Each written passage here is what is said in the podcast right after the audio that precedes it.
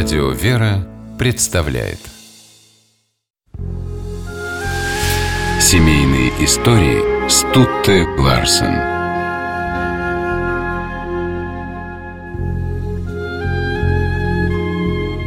Сколько произведений искусства, научных открытий, технических изобретений появились на свет не потому, что их авторы жаждали денег и славы.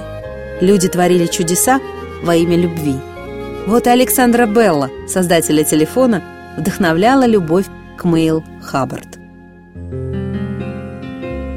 Александр с юности занимался изобретениями, и все они были направлены на то, чтобы облегчить жизнь глухонемым людям. Три поколения женщин семьи Белл страдали глухотой, а мужчины, дед и отец Александра, занимались обучением неслышащих. Маленького Алика привлекала работа отца по фонетике и дикции – у мальчика возник стойкий интерес к воспроизведению звуков. Это и привело Белла к изобретению телефона. Александр получил образование в университетах Эдинбурга и Лондона. По настоянию врачей семья Беллов переехала в Канаду, а сам Александр оказался в Америке и основал в Бостоне собственную школу для глухонемых. Одной из учениц Алика была 15-летняя Мейл Хаббард. В детстве она перенесла скарлатину, Болезнь дала осложнение, и девочка перестала слышать. Белл не мог побороть глухоту своей ученицы, но он сумел научить ее говорить. Молодые люди полюбили друг друга. Однажды Алекс сказал Мейбл, что у нее прекрасный голос. Это до слез потрясло девушку и было равнозначно признанию в любви. Но объясняться следовало не с Мейбл, а с ее родителями. Те, люди состоятельные, и слушать небогатого Александра не захотели, хоть он и обещал им обеспечить будущее Мейбл. Отец девушки запретил Беллу даже приближаться к своей дочери. И все же молодые люди тайно встречались. А когда секрет открылся, учителя изгнали из дома. Мейбл под давлением матери написала Беллу письмо, в котором объявляла, что больше не хочет его видеть. Это было неправдой, на которую Александр ответил. «Вы не знаете, вы и догадаться не можете, как сильно я люблю вас». Алик пообещал больше не искать с Мейбл встреч.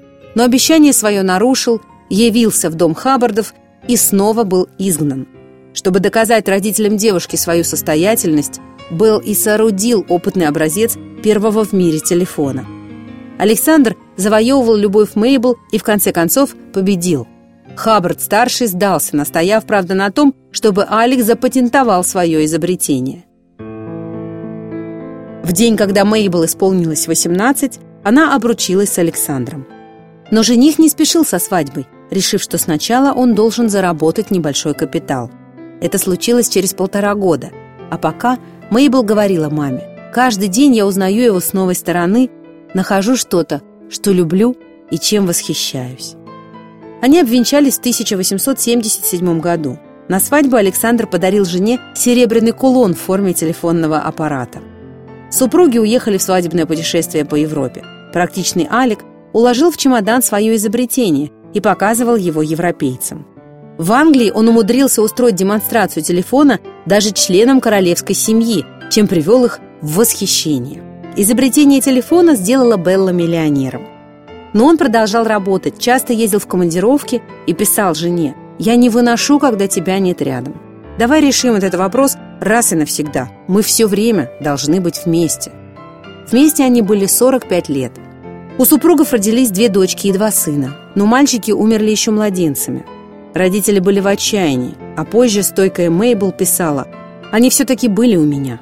И теперь моя жизнь кажется мне более счастливой лишь благодаря осознанию того. Супруги жили дружно. Единственным камнем преткновения в семье стал рабочий график Белла – Александр умел трудиться только по ночам. Он пытался изменить свой режим, но тщетно. Пожалуй, это единственное, чего Белл не сумел сделать для своей жены. Уже умирая, он улыбнулся Мейбл. Она попросила «Не покидай меня». Он ответил «Никогда».